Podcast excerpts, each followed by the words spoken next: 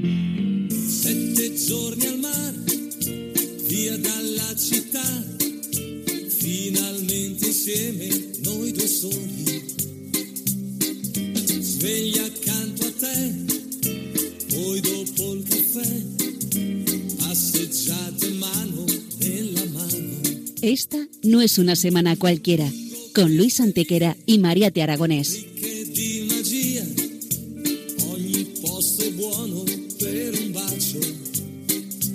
Hola a todos, bienvenidos una vez más al programa Esta no es una semana cualquiera en Radio María, con un servidor de ustedes Luis Antequera. y Mariate Aragonés.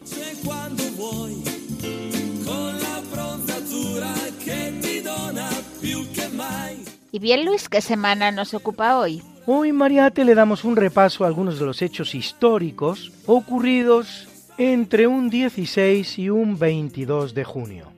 Una semana que no es una semana cualquiera, siete días, sette giorni, como dice nuestra sintonía, en los que han pasado a lo largo de la historia cosas que ni se imaginan nuestros oyentes, porque la historia es así, mejor y más fantástica que la más increíble de las fantasías. Comencemos, pues.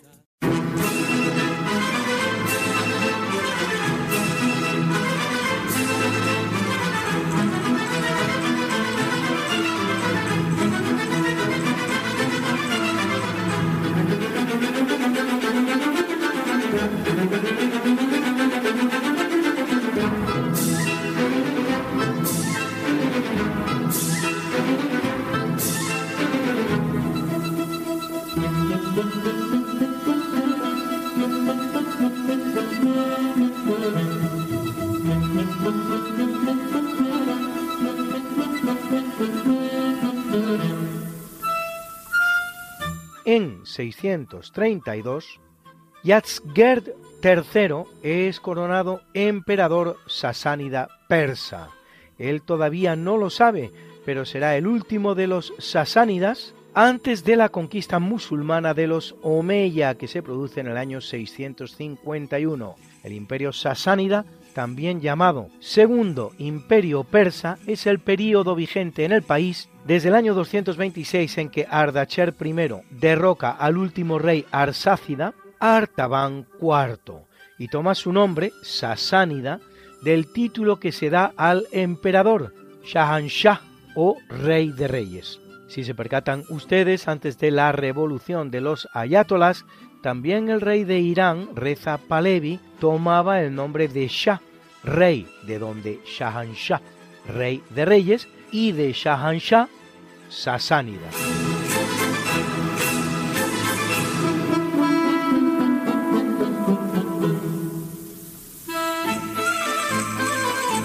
En el capítulo siempre fecundo de la conquista, colonización y evangelización de América por los españoles, que va a permitir a los indígenas americanos el tránsito del neolítico al renacimiento en apenas dos generaciones, un tránsito que a los europeos había costado 7.000 enteros años, en 1598 20 barcos y unos 2.000 soldados ingleses al mando del pirata George Clifford asaltan San Juan de Puerto Rico y saquean la ciudad, de la que se retirarán dos meses después, el 27 de agosto, no sin quemarla hasta los cimientos.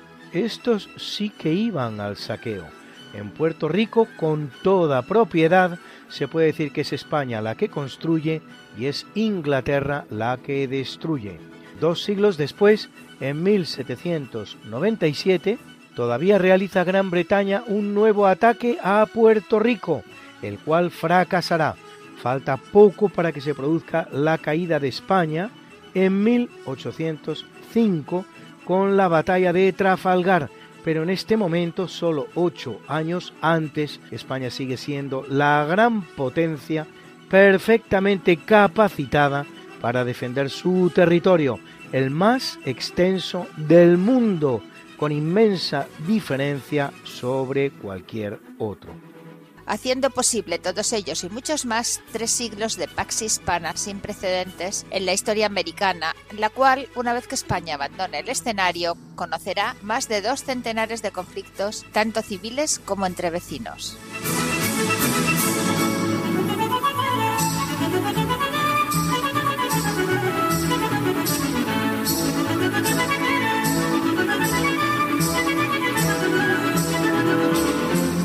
En el año 1673, los exploradores franceses Jacques Marquette y Louis Joliet alcanzan el Mississippi, río descubierto por el español Hernando de Soto en 1541, 132 años antes, por lo tanto, cuyo curso alto entre sus afluentes Wisconsin y Ohio, unos 2.000 kilómetros, describirán y cartografiarán un territorio en el que luego se constituirá la llamada Luisiana en honor del rey francés Luis XIV, territorio que los franceses poseerán entre 1682 y 1762. 80 años hasta que, en virtud del Tratado de Fontainebleau con España, Francia se lo cede a esta, tanto por sentirse incapaz de defenderlo ante el Reino Unido en la Guerra de los Siete Años, como para animar a España a entrar en ella a su favor cosa que hará en 1761, por lo que, en propiedad, para España, en realidad, la guerra sería la de los dos años, no la de los siete. España mantendrá la Luisiana hasta 1801, año en el que Napoleón le obliga a devolverla a Francia.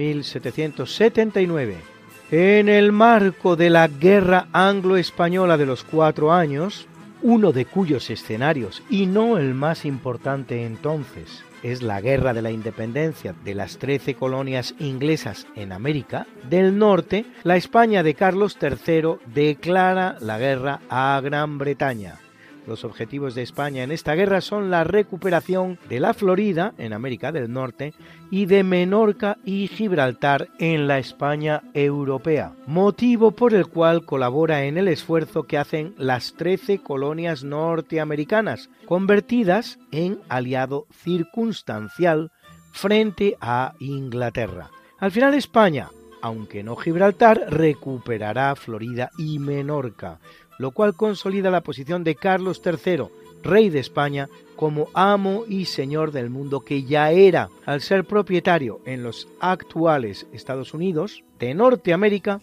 de dos tercios de su entero territorio, al cual añadir los virreinatos tradicionalmente españoles repartidos por América, por el Pacífico, por Asia y por África.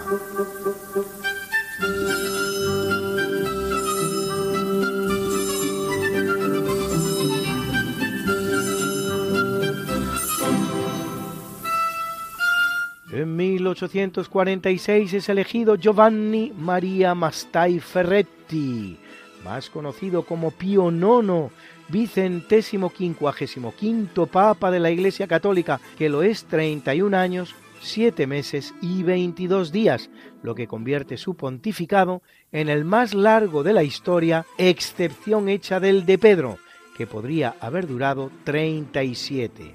Último Papa Rey, quiere decirse soberano de una serie de territorios italianos más allá de lo que es el actual Vaticano, además de Papa, situación a la que pondrá fin la unidad italiana consumada en 1870, la cual no era además la primera revolución que sufriera Pío IX como Papa, pues en 1848 la proclamación de la República Romana ya le había obligado a huir a Gaeta, en el reino de las dos Sicilias, cosa que hará disfrazado de monje. Curiosamente morirá solo un mes después que su gran malefactor, el rey Vittorio Emanuele II de Italia, conquistador de los estados pontificios, a quien levantará la excomunión que pesaba sobre él justo antes de expirar. Mientras el cuerpo ya inerte del Papa era trasladado a la Basílica de San Lorenzo extramuros para ser enterrado, se producirá incluso un intento de atentado para arrojarlo al Tíber, el histórico río de Roma. Será beatificado por Juan Pablo II en el año 2000.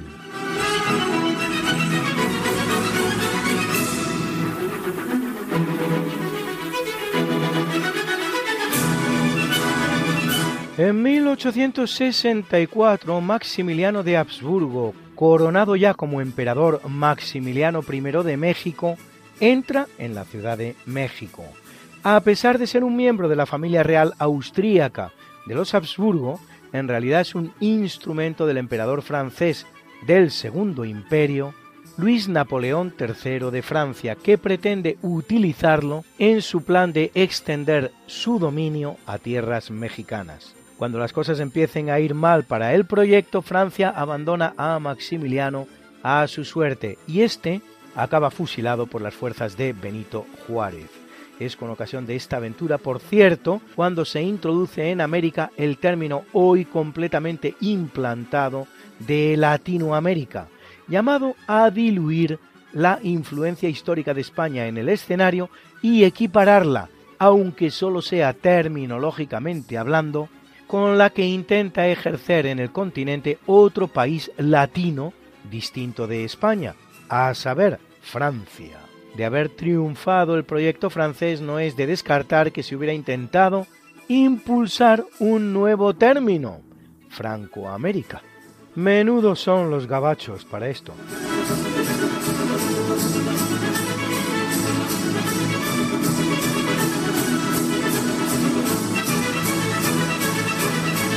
En 1900 los nacionalistas chinos, conocidos como los Boxer, se rebelan en Pekín contra el dominio extranjero y cercan las embajadas occidentales durante 55 días.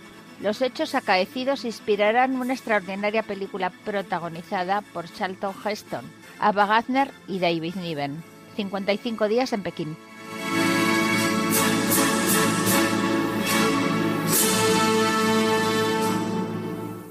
Y es un buen día para las grandes empresas del mundo, pues en 1903 se funda en Estados Unidos la compañía Ford Motor Company, pionera de la producción en serie y particularmente en el sector del automóvil al que se adscribía.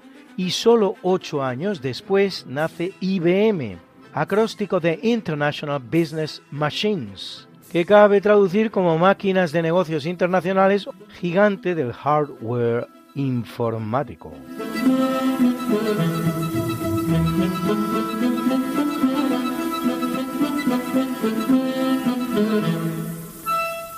En 1940, tras la toma de París por el ejército nazi, el general Henri Pétain anuncia su intención de firmar el armisticio con la Alemania de Hitler, cosa que hará en Retonde el 22 de junio. Comienzan cuatro años de ocupación alemana en dos terceras partes de Francia y la andadura de un nuevo Estado en el otro tercio, el llamado de la Francia Libre, con capital en Vichy, en la parte sudeste del país. Petain es uno de esos personajes históricos llamados a realizar un trabajo que es necesario en el momento en el que lo hacen y que muchos incluso aplauden, pero del que luego muchos se avergüenzan arrinconándolos a los lugares oscuros de la historia, mintiendo incluso al negar haber aplaudido en su momento los actos necesarios que se realizaron.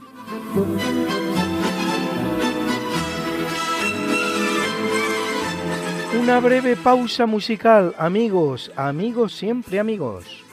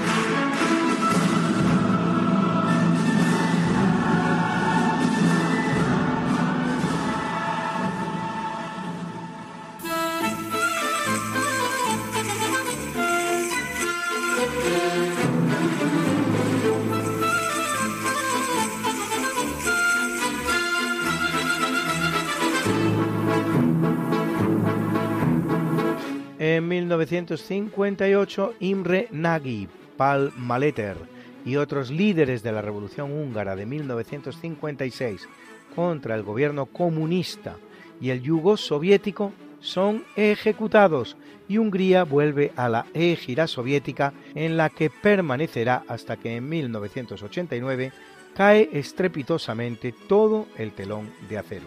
Todo había empezado el 23 de octubre de 1956 con una marcha de estudiantes en Budapest hacia el Parlamento. Una delegación estudiantil es detenida y cuando los manifestantes exigen su liberación, la Policía de Seguridad del Estado, o AVH por sus siglas en magiar, abre fuego. Los manifestantes responden con armas tomadas de la propia AVH o brindadas por los soldados húngaros que se les unen. La rebelión se extiende por el país y cae el gobierno de András Egedus.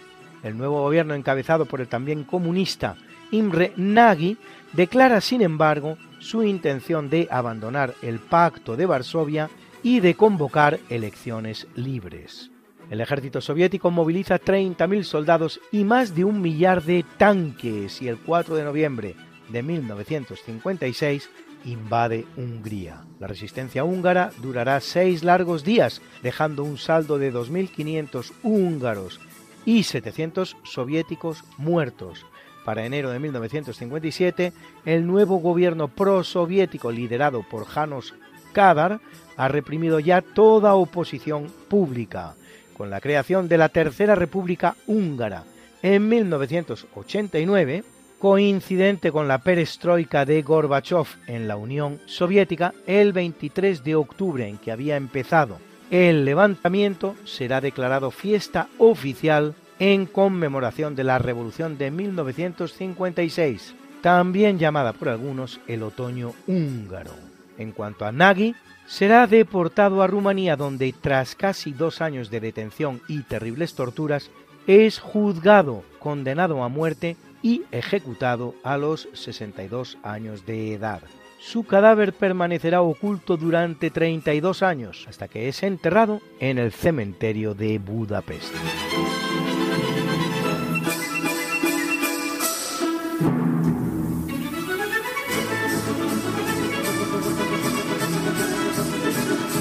En 1963 la nave soviética Vostok 6 despega desde la base espacial de Baikonur con rumbo al espacio. En ella, la rusa Valentina Tereshkova, de 26 años, se convierte en la primera mujer cosmonauta al orbitar varias veces en torno a la Tierra. De hecho, lo que pretendía determinar el experimento es si las mujeres tienen la misma resistencia que los hombres en el espacio. Hasta la fecha, 75 son las mujeres que han transitado por él, lo que representa un escaso 10% del total de los seres humanos en él. La explicación que se suele dar a esta diferencia tan grande es que la aventura espacial implica el sometimiento a altos grados de radiación, a los que las mujeres son más sensibles que los hombres aunque como en todo, la diferencia tiende últimamente a reducirse. Hasta la fecha son 18 los astronautas muertos en el espacio. Aquí la diferencia entre hombres y mujeres se reduce, pues de esos 18, 4 son mujeres. Esto es un 22%. Estadística que duplica la de mujeres en el espacio.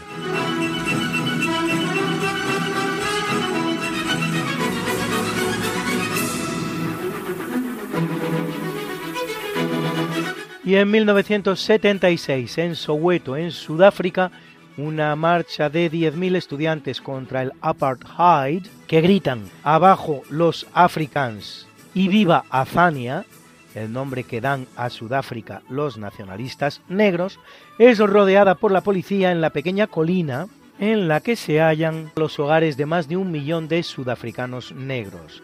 La policía lanza gases lacrimógenos, los manifestantes responden a pedradas y los agentes abren fuego. La violencia se extiende por la ciudad con incendios que llegan hasta Alexandra, cerca ya de los barrios de los blancos, según el periódico estadounidense Newsday, hasta 332 personas morirán en Soweto y otras 435 en todo el país. El apartheid, que no significa otra cosa que separación en la lengua afrikaner, es el sistema de segregación racial vigente en Sudáfrica y Namibia hasta el año 1992. Una segregación racial que incluso creaba lugares separados en todos los aspectos de la vida, hogar, educación, ocio, para los diferentes grupos raciales y hasta en el voto exclusivo de los blancos y la prohibición de matrimonios o relaciones sexuales interraciales, con un predominio consecuente de la minoría blanca a pesar de constituir apenas un 21% de la población.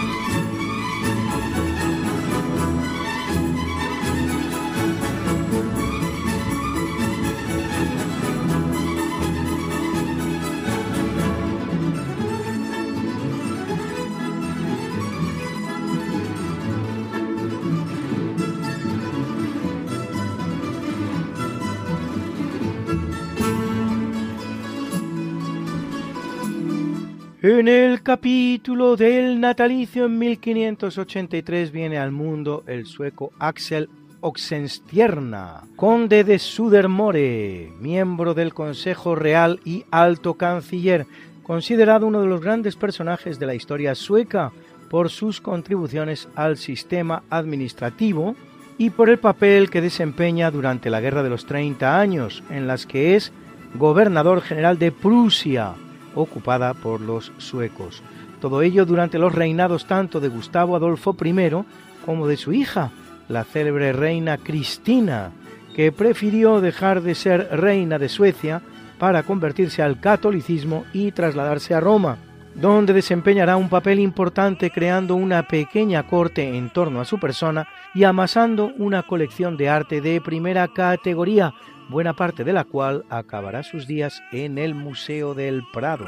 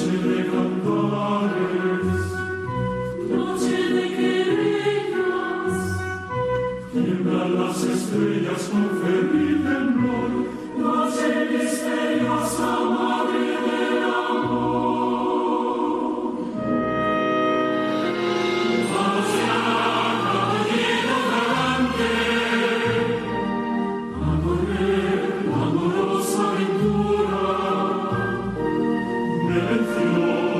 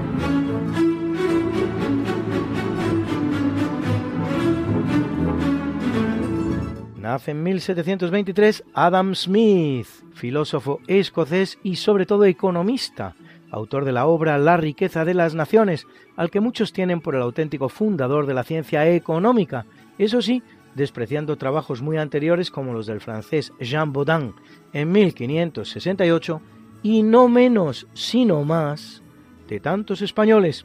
Así notablemente Martín de Azpilicueta, conocido como el doctor Navarro, autor de la obra Comentario Resolutorio de Cambios, en año tan temprano como 1556, y junto a él Luis Ortiz, autor de su Memorial en 1558, Tomás de Mercado, autor de la Suma de Tratos y Contratos en 1569, el jesuita Luis de Molina, autor de la obra De Justitia et Iure en 1593, Martín González de Cellorigo, autor del Memorial de la Política Necesaria y Útil, Restauración de la República de España y Estados de ella y del desempeño universal de estos reinos en 1600, el también jesuita Francisco de Suárez, conocido como el Doctor Eximio, en su Tratado de las Leyes y de Dios Legislador, publicada en 1612, y hasta autores todavía anteriores, como Pedro de Burgos o Rodrigo de Luján, de nada menos que principios del siglo XVI, todos los cuales españoles autores de aportaciones fundamentales de la ciencia económica y de los que jamás se habla.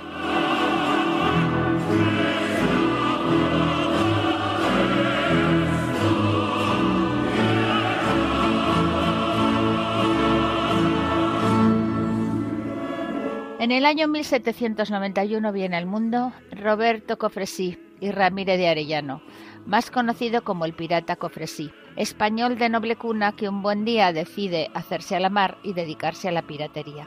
Atacará barcos españoles, británicos, daneses, franceses y estadounidenses. Usaba navíos de pequeño calado, poco armados, pero muy ágiles.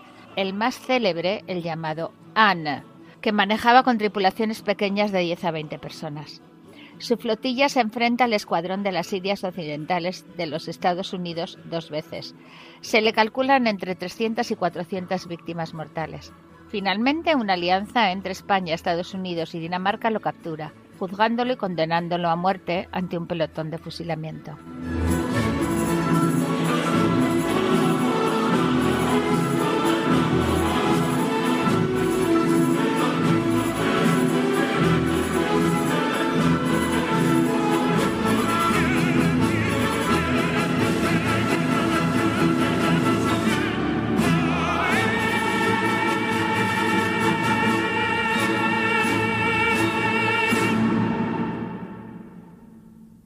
En 1829 viene al mundo Jerónimo, jefe indígena norteamericano, Goyalé, el que bosteza en su lengua natal, que a lo largo de casi 30 años luchará contra los ejércitos mexicanos y estadounidenses a lo largo del territorio septentrional mexicano, en lo que se denominan las guerras apaches. Cuando tenía 57 años, Jerónimo es capturado, recluido en la prisión de fronteras en el estado mexicano de Sonora, donde permanecerá tres años, para ser trasladado después a una reserva india en Oklahoma. No volverá a reunirse con su pueblo y será exhibido como indio adaptado en la Exposición Panamericana de Búfalo y en la Universidad de San Luis. A la edad de 79 años muere.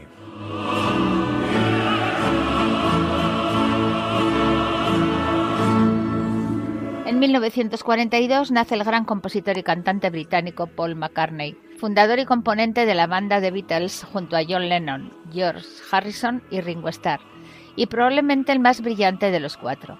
También en solitario hace una interesante carrera musical con grandes temas como Maybe I'm Amazed, Live and Let Die, No More Lonely Nights, The Backseat of My Car, Every Night o Blue Bird.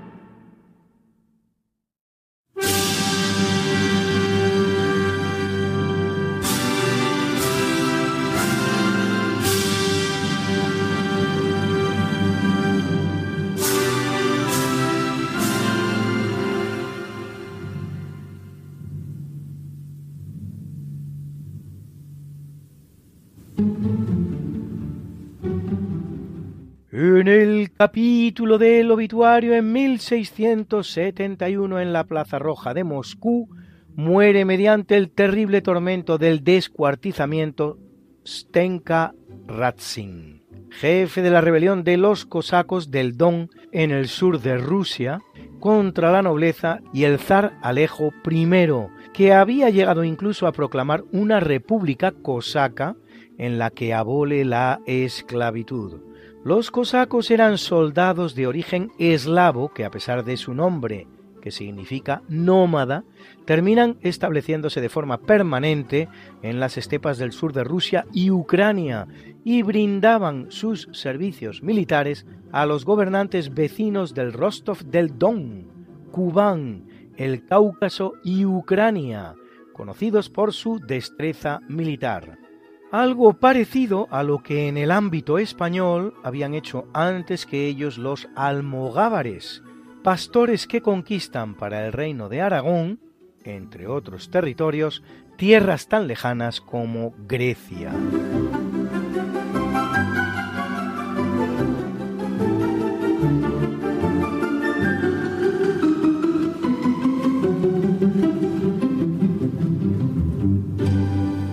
Abandona el mundo en el año 1752 Giulio Alberoni, valido de Felipe V de España, el primer Borbón, de origen italiano y muy humilde, el cual impulsa importantes reformas económicas como la creación del servicio regular de correos con los virreinatos españoles en América y Asia o una nueva escuela de navegación, Combate el poder de los grandes de España, abole las aduanas internas entre los distintos reinos de la corona española, excepción hecha de Navarra y Vascongadas, estimula el comercio con América, traslada la casa de contratación de Sevilla a Cádiz y trabaja denodadamente para devolver a España su papel central en el escenario europeo, perdido con ocasión del Tratado de Utrecht de 1713, planteando un ambicioso proyecto para recobrar las antiguas posesiones en Italia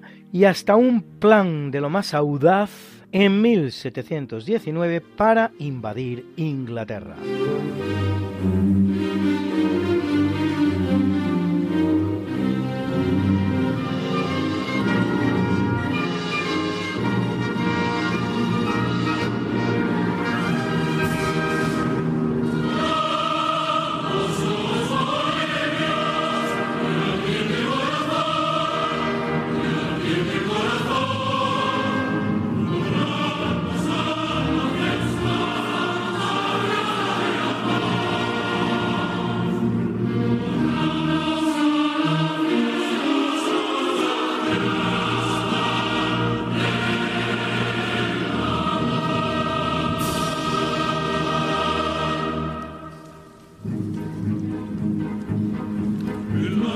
Sul with you.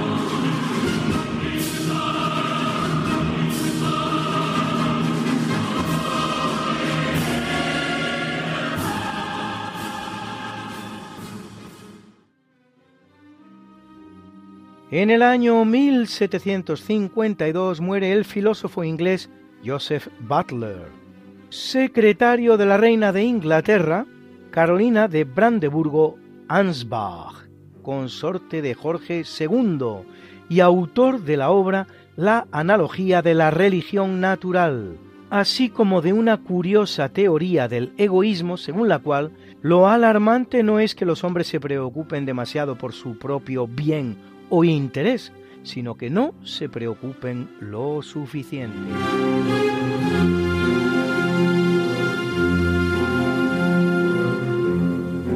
Muere en el año 1878 Crawford Williamson Long, médico estadounidense reconocido por ser uno de los primeros en utilizar éter etílico como anestésico, un éter etílico que probablemente había sido descubierto por el español Raimundo Lulio hacia 1275.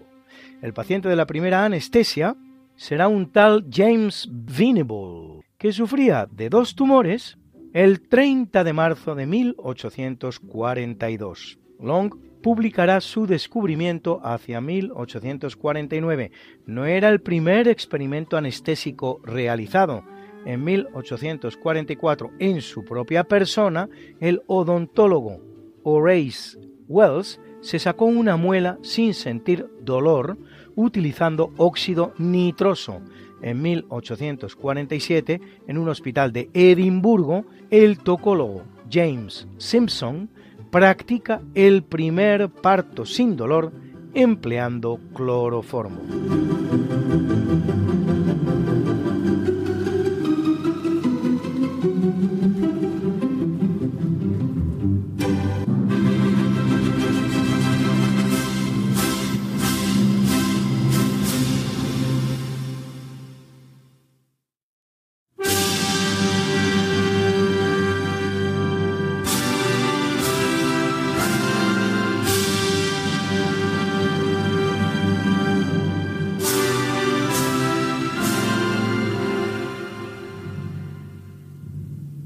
En el año 1977 fallece Werner von Braun, ingeniero y físico alemán creador del arma más mortífera del ejército alemán durante la Segunda Guerra Mundial, las temidas bombas volantes V2, acróstico del alemán Vergeltungswaffe 2 arma de represalia número 2 en su traducción al español, y muy implicado en el proyecto nuclear alemán que, como se sabe, pierde la batalla frente al proyecto norteamericano. Capturado por los norteamericanos en 1945 en el marco de la Operación Paperclip, de captación de científicos alemanes para utilizarlos en provecho propio, se le permitirá hacer tabla rasa de su pasado nacionalsocialista si trabajaba para los yanquis, hasta el punto de acabar obteniendo la nacionalidad estadounidense en 1955. Trabajará luego en la NASA como responsable de los programas con los que Estados Unidos llegará a la Luna en la década de los 60.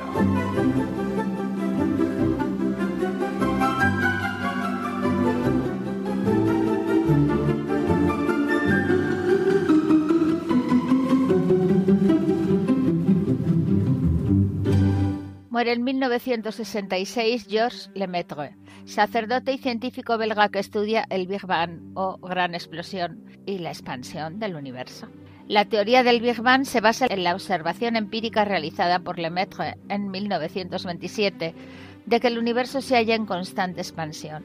Se trata entonces de echar el reloj no hacia adelante sino hacia atrás, tratando de calcular cuál era ese momento en el pasado que tuvo el grado máximo de concentración a partir del cual se produce la explosión. El Big Bang, en definitiva, que lanzó la expansión en la que nos hallamos.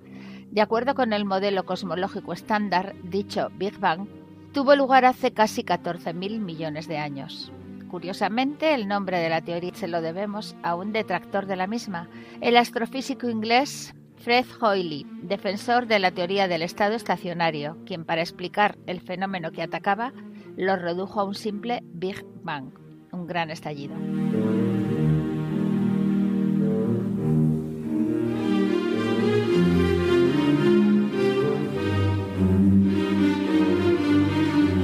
Y en 1986 la que muere es esa gran actriz española de teatro que fue Luisa Sala, a la que vimos en tantas producciones de televisión española y particularmente de ese gran programa que fue Estudio 1, como El Cuervo, La Malquerida, Las Meninas, Galileo Galilei o Los Habitantes de la Casa Deshabitada.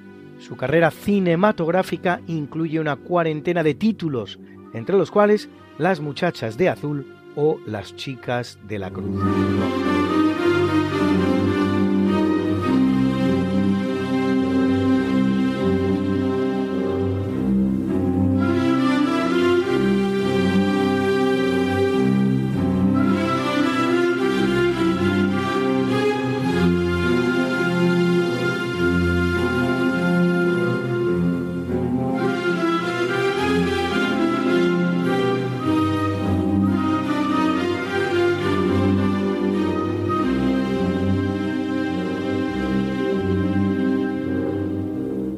el año 1993 muere Ramón Salas Larrazábal, pionero del paracaidismo español que combate en la Guerra Civil Española y en la Escuadrilla Azul Española durante la Segunda Guerra Mundial al lado de la Luftwaffe alemana en el frente ruso. Luego llevará a cabo un gran trabajo sobre la Guerra Civil Española, que se halla entre los más reconocidos, llegando a la conclusión, a partir de sus estudios en los registros civiles, de que los muertos en la contienda habían sido poco menos de 300.000.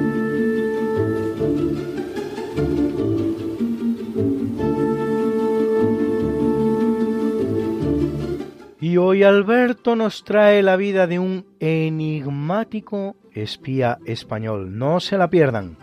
En la pública luz de las batallas, otros dan su vida por la patria y lo recuerda el mármol. Yo he errado oscuro por ciudades que odio. Le di otras cosas. Abjuré de mi honor.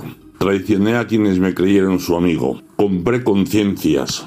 Abominé el nombre de la patria. Me resigné a la infamia. Esto es la poesía que se titula El espía y es de Borges. Hoy voy a contar la historia de Martín de Acuña, que nació en Valladolid hacia el año 1544. Era de familia medio noble y pronto se hizo soldado. Llegó a capitán de arcauceros. Fue capturado por los turcos en Orán y llevado a Estambul donde estuvo seis meses de cautiverio. Pero al final parece ser que logró escapar de allí y volvió a España y se ofreció como espía. Él en ese tiempo aprendió a hablar bastante bien el turco. Y bueno, Felipe II, que era el jefe de todos los espías, porque era un rey que bajaba a lo más mínimo, pues aceptó el plan que éste le propuso, que era volver a Estambul, los puertos donde se construían los barcos que iban a reemplazar la batalla del Lepanto, bordarlos junto con el arsenal que había allí para su municionamiento. Con esto también explotaría la ciudad, con lo cual quedaba todo perfectamente atado. Y bueno, a pesar de que otros consejeros de Felipe II le aconsejaron que no confiase en este hombre, el rey confió, le dio dinero y se le mandó a Estambul. En Estambul, según parece, pues estuvo con alguna mujer y entre el opio y las bebidas pues se fue un poco de la lengua y los espías contra espías turcos le reconocieron. Con lo cual parece ser que tuvo que salir de allí de presa y corriendo. Eh, bueno, llegó otra vez a España. El rey le hizo caballero de la Orden de Santiago. Y bueno, unos años después, es según parece, ejecutado. Según dicen, porque todo esto es secreto, el rey Felipe II no le encargó la voladura de Estambul ni de los barcos, sino únicamente que fuera un embajador de paz con el sultán y que se dejasen de guerra en el Mediterráneo, cosa que en cierta manera se logró. Otros cuentan que era un espía doble. No hay que olvidar que su jefe era Antonio Pérez, uno de los más grandes traidores que ha habido en la historia de España. Se dice también que era un espía doble del visir Mehmed. En fin, todo lo que os he contado puede ser todo verdad, puede ser todo mentira, o como ustedes lo quieran, porque es cuestión de espías y estos no se sabe leer la verdad. Pues esto es todo y buenos días.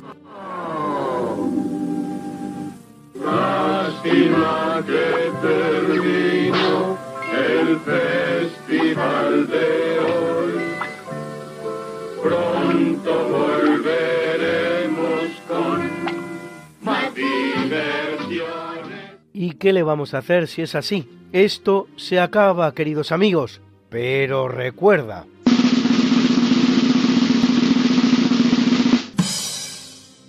La historia debe estudiarse en las universidades, no en los parlamentos. Lo deben hacer los historiadores, no los políticos. Y debe producir libros, no leyes. Ludovico Antiguo.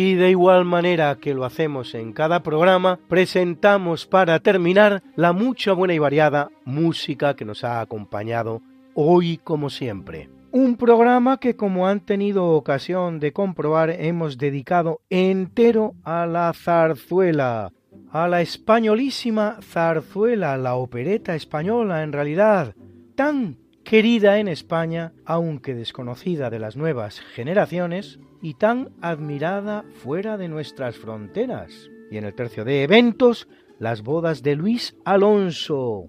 Interpretaba la Orquesta Nacional que dirigía Rafael Frubeck de Burgos. En el natalicio nos ha acompañado la Jota de la Dolores, que interpretaba el coro del Teatro Lírico Nacional, la Zarzuela y la Orquesta Sinfónica de Madrid, dirigidos por Manuel Moreno Buendía era la voz impagable de Plácido. ¿Qué Plácido sino Plácido Domingo? En el obituario nos ha acompañado el intermedio de la zarzuela Bohemios de Amadeo Vives, que interpretaba la Orquesta Sinfónica de Tenerife, dirigida por Antonio Ros Marva, y muchas piecitas de zarzuela preciosas para nuestras pausas musicales. Amigos, siempre amigos de la zarzuela Los Gavilanes, de Jacinto Guerrero. Era la mezzo Blanca Valido, interpretaba la orquesta y coro Filarmonía, dirigidos por Pascual Osa. Y el coro de románticos de Doña Francisquita, que cantaba para nosotros la Orquesta Sinfónica de Radio Televisión Española, y al frente de ella Cristóbal Soler. Y también ese himno maravilloso, Amor y Libertad, de la zarzuela Bohemios. Amadeo Vives, como ya hemos dicho, eran Voces para la Paz, dirigidas por Jesús López Cobos. Era el solista Federico Gallar.